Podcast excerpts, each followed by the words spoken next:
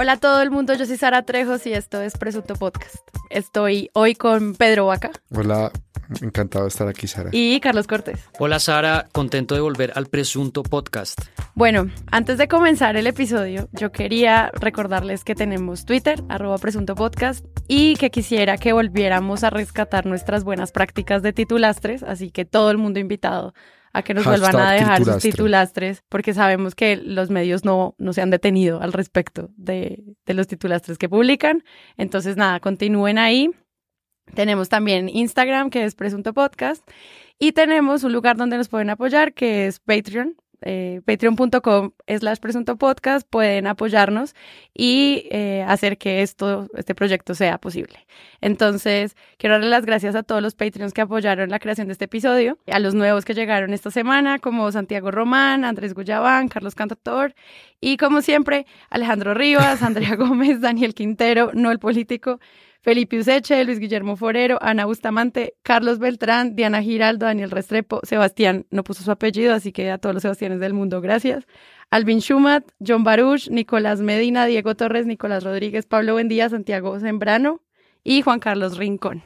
Gracias, gracias. De la, de, verdad, gracias por confiar en esto. Haremos nuestro mejor esfuerzo. Listo. Entonces, quería recordarles que vamos a tener un podcast en vivo. Yo no sé si Pedro y Carlos sabían que los voy a poner en vivo en casa de... Me acabo de enterar.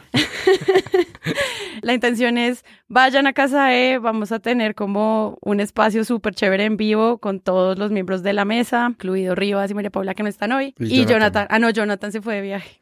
Pero todavía no hay fecha o ya hay fecha. Ya tenemos fecha a partir del 22 de mayo. Arrancamos los miércoles, cuatro miércoles, a ver cómo nos va. Bueno. Tenemos que llenar más que la putadora de Daniel Samper, así que por favor todo el mundo colabore ah, trayendo a su abuela, tía y gente que le gusta eh, analizar a los medios. ¿Cómo es que dice Pedro? Aquí le, ¿qué le hacemos a los medios? Nos afinamos. ¿Dónde afinamos a los medios? Nos afinamos. ya, creo que es evidente porque ese eslogan no pasó para la promoción del show. Pero bueno, entonces nada, apostándole a los shows en vivo. Y otra cosa, a todos los podcasters que nos escuchan, vamos a hacer un café podcastero el 24 de mayo en algún lugar. Pilas en nuestro Twitter que vamos a estar diciendo en dónde. Para los que están haciendo podcast, nos vamos a unir con otros y vamos a hablar cómo de qué está pasando. Y por último, último mensaje, lo juro, sigan escuchando Westeros Tierra Querida, que es como el mejor podcast de cosas ñoñas que estamos miembros de Presunto, de cosas de Internet y toda la gente del mismo estudio. Esto es doble militancia. Total. no está bueno. Entonces no siento más que comience el episodio. Yo quiero ver que haya un turno de ustedes y pregunten lo que quieran, porque no quiero eludir ningún tema de ustedes. Los eh, falsos hinchas están... No, no señor, para eso está usted, no sea grosero, para eso está usted. Esas preguntas tan chimbas. Usted habla de impunidad, pero el caso de los falsos positivos, ¿qué se les puede decir a las víctimas de los falsos positivos? Gracias, querido periodista.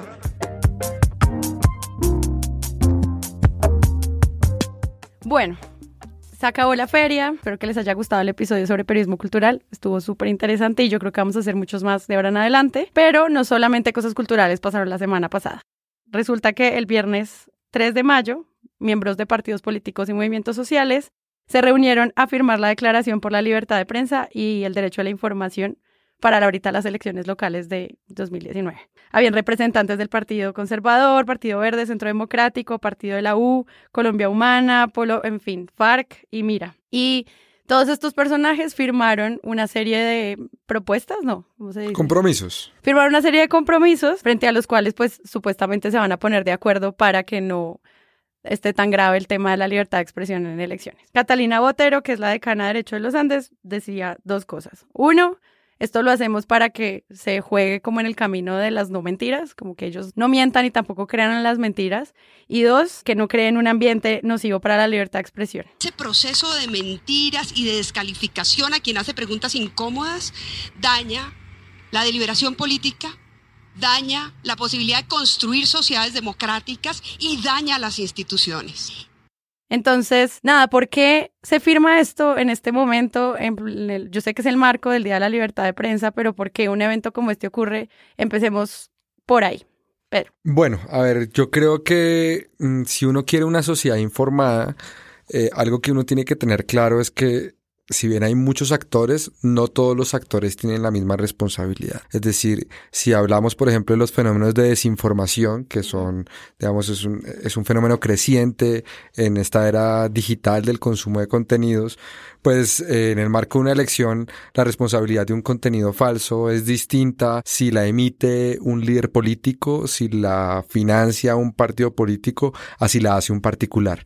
¿Por qué? Porque en el momento en que un líder político disemina, amplifica un contenido falso, eh, pues esto puede ser tenido como algo, tenido en cuenta como algo cierto por parte de la audiencia. Uno puede tener como un segundo actor a las entidades del Estado. ¿sí? Entonces, no es lo mismo que una mentira o que una estigmatización se publique por cualquier usuario, un bot de, de Twitter, a que se haga a través de la cuenta de Twitter de la superintendencia o de la dirección de un, de un partido político. Entonces, con este, con este pacto en el marco del Día Mundial de la Libertad de Prensa, lo que hicimos fue poner el acento sobre el hecho de que los partidos políticos, en, de cara a unas elecciones regionales ahorita en octubre, deberían comprometerse por lo menos a esas dos cosas. La primera, a no ser partícipes de los fenómenos de desinformación y la segunda, a que mantengan un discurso favorable a la democracia, la liberación, la controversia y la libertad de expresión. Esos son dos mínimos democráticos que yo, digamos, valoro que se hayan firmado y que sobre todo nos da herramientas para hacer seguimiento a una contienda electoral que no pinta nada fácil. Ok. A ver, casi en todas las campañas pasa esto, ¿no? Siempre que hay una campaña de elecciones locales o regionales, estamos otra vez frente a la pregunta de cómo se van a aportar los candidatos, cómo se van a aportar los partidos políticos. Esto no es una novedad, la FLIP lo viene trabajando de tiempo atrás, el proyecto Antonio Nariño también, y pues la preocupación que siempre ha existido desde la sociedad civil es que sea un saludo a la bandera. Firmamos unos pactos para ver cómo se van a comportar estos personajes en sus emocionantes campañas en la tarima, en los discursos y cómo se van a aportar sus, sus fans, su barra brava. Ahora, lo que es interesante en esta elección, pues y por supuesto que viene pasando de, unos años para acá, es ¿Qué rol juegan las campañas, qué rol juegan los políticos en la desinformación? ¿Qué rol juegan para también generar unos climas de tensión y estigmatización con la gente que los apoya? Y, ¿Y, qué están dispuestos a hacer para que eso no sea así? A mí me parece interesante eso, me parece también importante que Catalina Botero lo decía ahí y complementaba en hora 20 alrededor de la necesidad de que los políticos fuera de las redes sociales empiecen a asumir unos, unos compromisos distintos. Es decir, no pueden vivir en modo Twitter todo el día, no pueden vivir con, con, con, con el, el, celular enfundado todo el día. Ahora, lo que me preocupa, y es una conversación interesante y una pregunta para hacerle a Pedro, es ¿hasta dónde va a llegar esta idea de que los políticos tienen que portarse bien? ¿Y hay sanciones, por ejemplo? Pues a ver, ¿cómo funciona esto? ¿Firman y luego la sociedad civil los regaña? Esto es un pacto de adscripción voluntaria que no tiene, digamos, un reproche distinto a que ante su incumplimiento pues hay una vergüenza pública, es decir, varios líderes de estos partidos políticos firmaron que no van a financiar contenidos falsos o que no los van a promover. Si en el marco de la contienda electoral llegara a ocurrir, pues son ellos mismos reflejados en el espejo de su propia vergüenza y eso es algo pues que evidentemente nos encargaremos de monitorear de aquí en adelante. Bueno, pero recientemente cuando hemos visto que un político haga nociva la libertad de expresión que tanto pues estamos reclamando acá en este tipo de declaraciones. Bueno, en la campaña presidencial vimos eh, a Petro en confrontaciones permanentes con RCN, uno puede discutir aparte si tiene razón o no. Hemos visto de tiempo atrás al expresidente y senador Álvaro Uribe atacando periodistas, haciendo declaraciones estigmatizantes que incluso han dado lugar a pronunciamientos de la Corte Constitucional. Y más recientemente la declaración que hizo o la respuesta que le dio Claudia López a un periodista de RCN el día que ganó la consulta, la consulta interna del Partido Verde, cuando el periodista le pregunta si ella tiene alguna posición eh, sobre lo de Venezuela, los migrantes, y si ella finalmente está a favor de Maduro o de Guaidó. Sin duda alguna, ahí la migración de los venezolanos ha sido bastante, hay menos 500 mil venezolanos en Bogotá aproximadamente. ¿Tiene usted ya una política marcada para seguir apoyando a los migrantes? Y con respecto al gobierno de Venezuela, ¿usted estaría apoyando al régimen de Maduro o estaría apoyando al presidente interino Juan Guaidó? Que usted haga esa pregunta denota su profunda ignorancia, qué pena que se lo diga. Yo como senadora y como ciudadana he firmado más de 10 resoluciones condenando la dictadura de Maduro, siempre.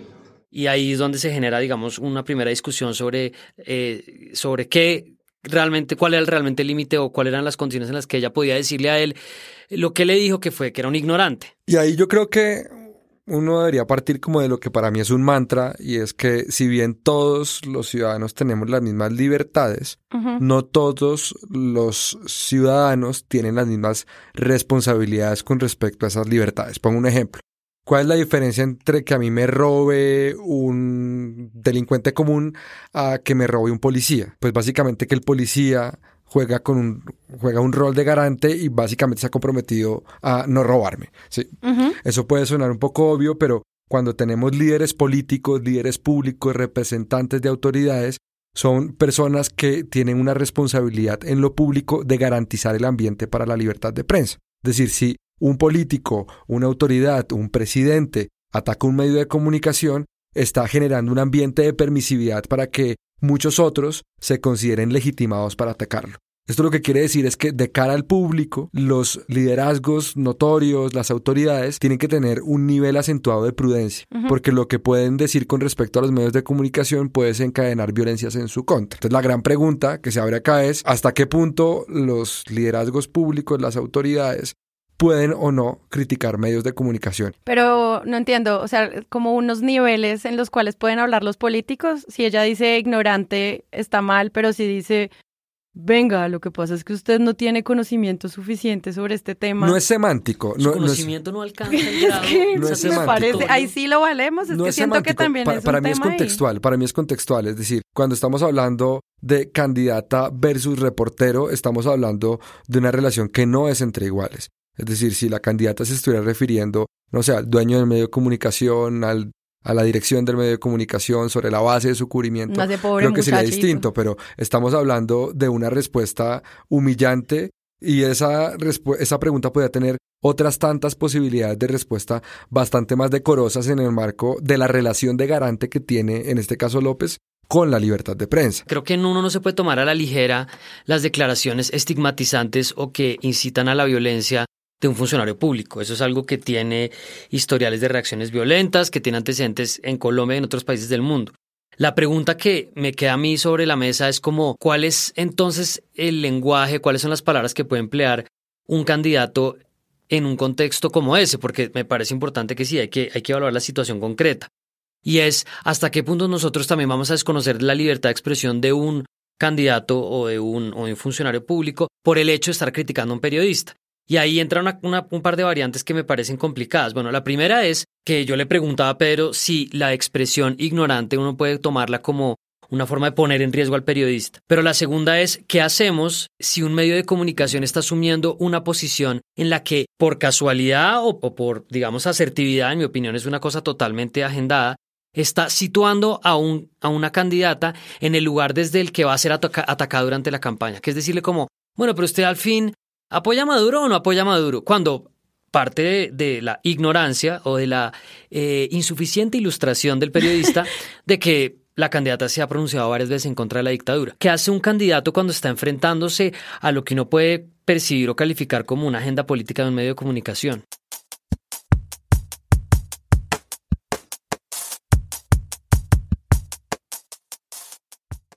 Lo que siempre le hemos pedido a los medios acá en Presunto que sean responsables con las preguntas que hacen y las agendas que defienden y pues como que hacían claros y por el otro lado cómo responden. Y a mí en ese caso sí me parecería que podrías aclarar un poco el tema semántico porque me parece que si ella no hubiera respondido como con el tonito, nadie la habría atacado. A ver, yo creo que los liderazgos públicos tienen un deber de cuidado sobre la libertad de expresión de todos.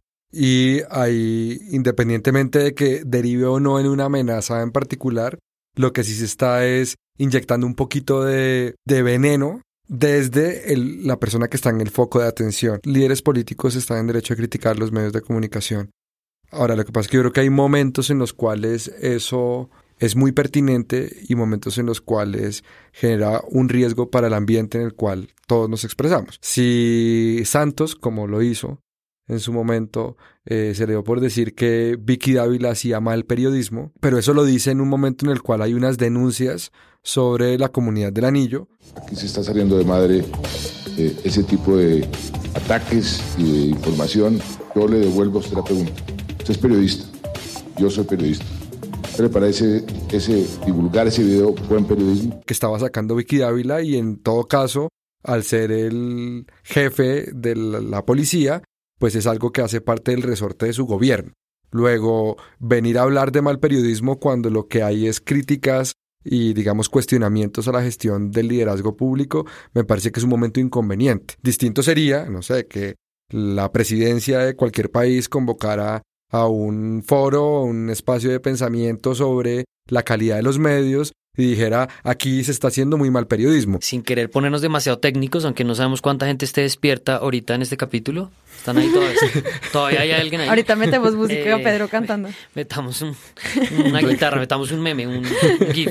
Más allá del, del tema, a ver, cuando se habla de la libertad de expresión, se está hablando no solamente de la forma en que alguien se expresa, sino también cómo lo hace. No solamente de lo que va a decir, sino qué medios coge para hacerlo y cómo quiere hacer. Entonces hay un elemento como de, bueno, sí, yo me quiero expresar, pero tampoco es simplemente hablar de palabras, sino también dónde las voy a decir cómo las voy a decir. Y lo segundo es que no se me ocurre tampoco un momento en el que ella pueda generar la respuesta que es cuando se lo están preguntando, porque entonces si estamos a un foro después, pues creo que no va a haber tanta atención sobre la crítica que se le está haciendo al, al, medio de comunicación. Y lo otro es que me parece también difícil que se desconozca el elemento emotivo de la libertad de expresión. Y es como ella se siente ofendida un poco por la pregunta. No estoy diciendo que Claudia López no sea una persona, además la van a atacar con esto, en la campaña, que es, es un poco visceral, grita, bueno, hay un elemento además machista ahí, una carta como de, de condescendencia, no estoy diciendo que sea en su caso, digo que la atacan también con eso. La pregunta que me queda es, ok, listo, entonces a lo largo de la campaña vamos a tener este pacto. ¿Cómo vamos a hacer también para permitir que dentro del debate público haya este tipo de interacciones y sobre todo cómo logramos que se establezca un nivel de interlocución que tenga una crítica subyacente a los medios desde las propias campañas. Es que, es que, o sea, el tema de los, de los medios también con cierto tipo de preguntas y cierto tipo de abordajes, pues es difícil. Ahora, ¿qué me preocupa de lo que estoy diciendo? ¿Qué me preocupa de mi posición? Que entiendo que también eso termina siendo una manera de alentar la polarización en redes sociales o que el efecto termina un poco siendo ese. Yo creo que todos los liderazgos políticos pueden tener diferencias con los medios de comunicación, pero creo que se puede contar hasta 10 y decir, yo aquí estoy respondiendo violentamente una pregunta a un logo digamos, a una casa periodística o estoy, eso sería lo que yo le respondería a todos los demás periodistas. Me parece que eso es una parte. Pues claro que en toda democracia nos interesa tener más y mejores medios. La gran pregunta es, ¿quiénes se encargan o quiénes están con autoridad pública para provocar que eso sea así?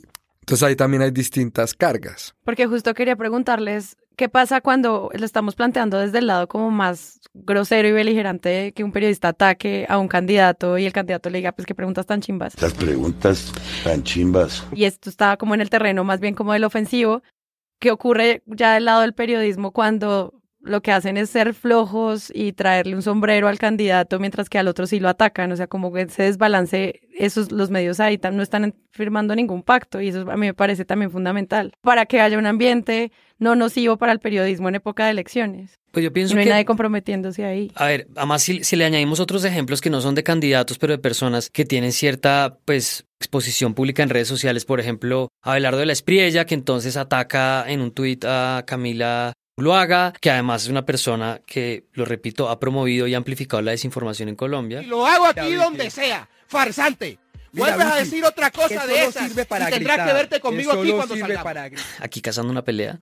Pero básicamente lo que digo es, tenemos elementos también de personas que están haciendo ese tipo de peleas, están criticando a los medios en términos muy complicados, el mismo Gustavo Petro, y hay un elemento que toca poner sobre la mesa alrededor de ese pacto que me parece que los medios van a tener que empezar a masticar, que es la pregunta por la autorregulación. Y hay alguna jurisprudencia de la Corte Constitucional que está empezando a apuntar en esa dirección de decirle a la gente en redes sociales, algún momento Caracol tituló eh, la sentencia contra las fake news. No, no era realmente eso, sino era una sentencia que le decía a la gente, ojo que usted, si tiene un, megáfono en redes sociales, puede eventualmente tener también que responder por las afirmaciones que está haciendo.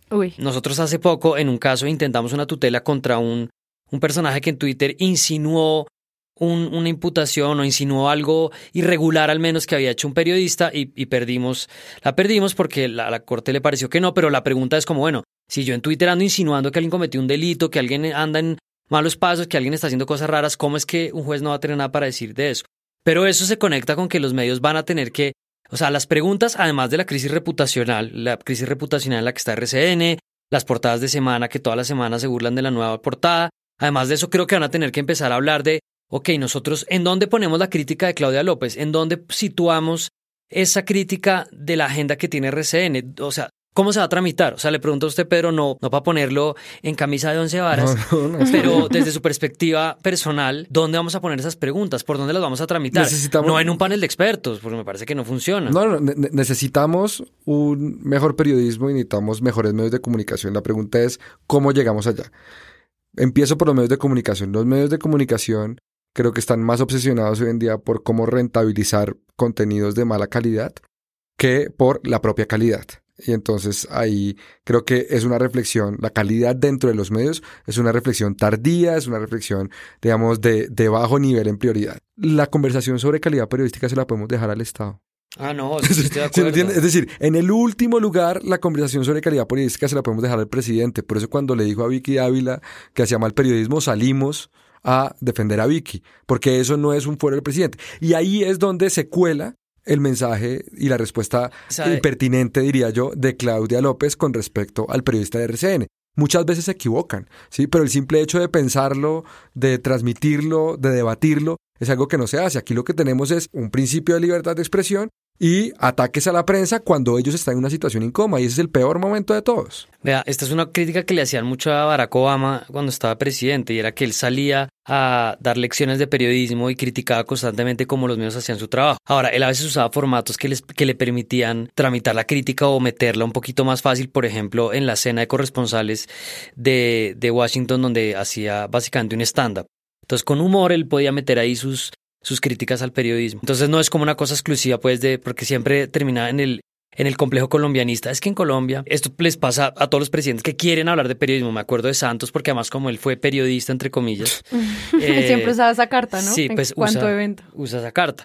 Pero me acuerdo además una cosa chistosa cuando fue este happening de Guaidó y el concierto que la, a propósito de lo que usted dice que no le podemos dejar al, al gobierno, la evaluación de la calidad periodística que Marta Lucía Ramírez que tiene ahí su colección de... Debería hacerse con Marta Lucía Ramírez. Ah, no, se me acaba de ocurrir una idea, pero no la voy a decir. Ay, eh, no, Carlos. Porque puede ser para un capítulo de La Mesa de Centro. Ay, Carlos, dila ya. Pero me acordé que Marta Lucía Ramírez criticó cuando pasó lo de Guaidó a, a unos noticieros que le estaban diciendo a, a, Maduro que era el presidente. Entonces ella decía como, pero ¿cómo es posible ¿Hasta cuándo? que 40 países, 40 y no sé cuántos países han reconocido a Guaidó como presidente y todavía los medios... No lo llaman dictador. No, no, no llaman dictador a, a Maduro.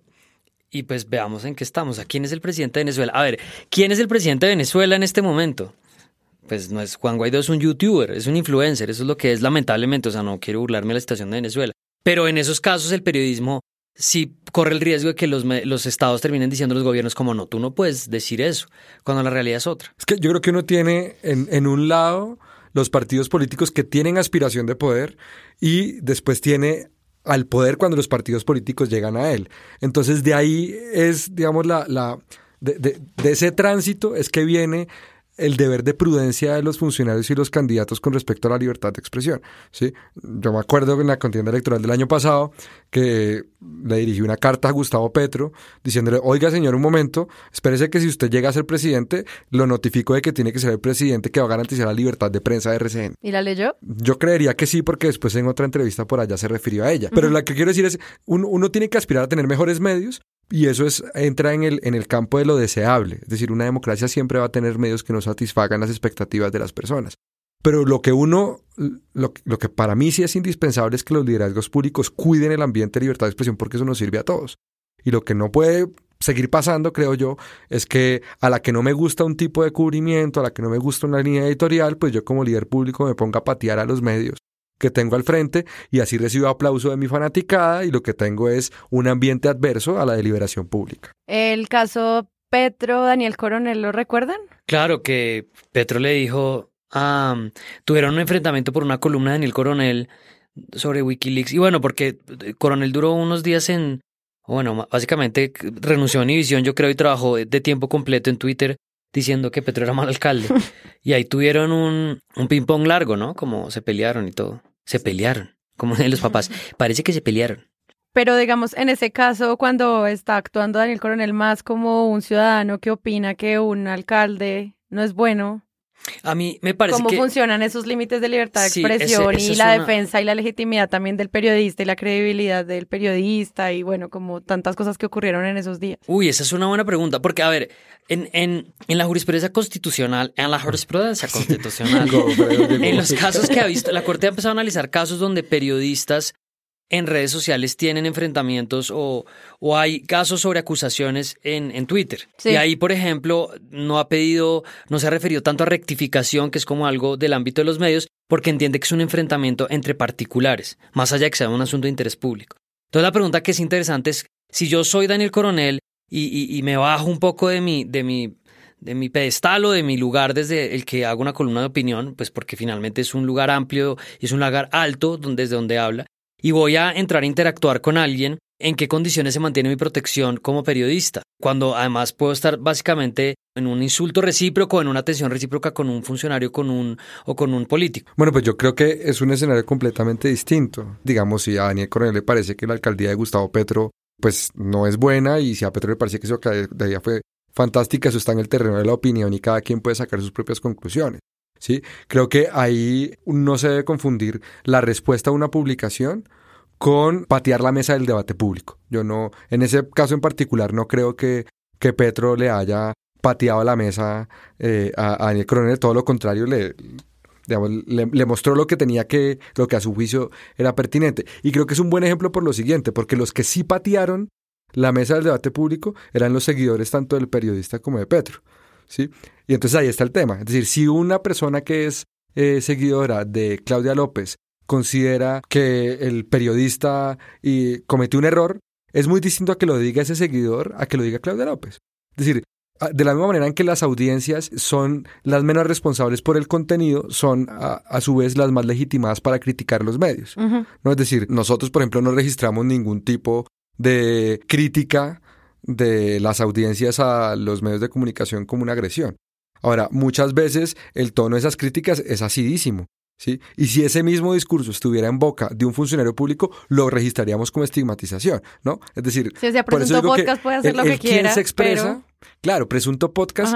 Pre- Presunto Podcast habla desde una, de- de- de- desde una posición, digamos, de una protección amplia, porque nosotros no estamos en una, digamos, en un lugar jerárquico superior a nadie, ni estamos aspirando a representar intereses de nadie, ni a ejecutar, administrar recursos públicos, y por eso podemos burlarnos, criticar a los que sí han tomado esas Sí, decisiones. Pedro, yo no quiero que nos abran una investigación en la Flip. ¿Por qué? Un comunicado lo leemos Un acá. comunicado de Presunto Podcast quejándose mucho de los medios. Bueno, yo no sé en qué me metí invitando a dos miembros de la Flip acá a hablarles de libertad de expresión. Espero No, que hayan aprendido Yo ya sobre... estoy eh, por fuera de la junta directiva, y de- pero sí soy parte, sigo vinculado a la Flip, sobre todo sentimentalmente. Este es un tema que sobre todo deja las bases como más teóricas de lo que vamos a vivir ahorita en la campaña electoral, como que podamos comprender no solo desde el podcast, sino también desde los que nos escuchan y los miembros del podcast y los periodistas que nos escuchan, cuáles van a ser esos límites en los que nos vamos a estar moviendo, como a partir del respeto y sobre todo lo que pide esta declaración, que es finalmente no propiciar las mentiras que pues al final eso no funciona en las democracias. Entonces... Sí, que al final Sí, pues. los líderes públicos y los partidos son a su vez un faro de comportamiento. Entonces, en tiempos de desinformación, de polarización y de muchos ataques, lo mínimo que uno les puede exigir es, oigan, conservemos un ambiente de controversia y dos, pues no se pongan a comprar y a, utilizar la desinformación como arma política. Igual lo van a hacer, pero pues lindo que firmen las cosas y, y se comprometan. Pero pues todos lo van a hacer y vamos a estar pendientes en el podcast cómo los periodistas se van a acercar a los líderes y cómo les van a hacer preguntas y cómo le van obviamente a jugar con la agenda que les sirva a lo que ellos consideren que es importante para criticarle o poner a prueba a los candidatos. Y eso lo vamos a evaluar, es pues, el punto del podcast. Entonces, por ahí simplemente como dejar claro que esto existe y mm, este fue como este episodio bonus antes de que empecemos con nuestros podcasts en vivo para que vayan y nos vean y nos critiquen también y nos apoyen, inviten a sus amigos. Escuchen podcast. Les recuerdo de nuevo, Presunto Podcast en Twitter. Estamos en Spotify, Spreaker, Castbox, iTunes, Google Podcast, en todas partes. En donde no estemos, por favor, díganos para estar pendientes. Yo soy Sara Trejos, gracias Pedro Vaca. Bueno, muchas gracias por la invitación. Carlos, Carlos Cortés. Chao, chao, gracias. Gracias a Sebastián Payán por la postproducción de este episodio y a mismo estudio de Magic Markers por prestarnos el espacio. Chao.